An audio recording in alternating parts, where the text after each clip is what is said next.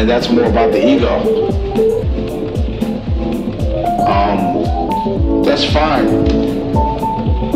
that people like to mix and mixing is great and it's important to learn how to do it. But you're doing that only for um, the idea of a continuous movement of, of, of rhythm.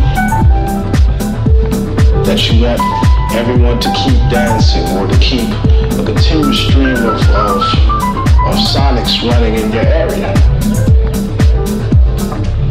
Um, for me, the way that I know um, it hit me, it was the magic of, of playing music for people and it being non-stop and it being honest. And to me, um, that's DJing.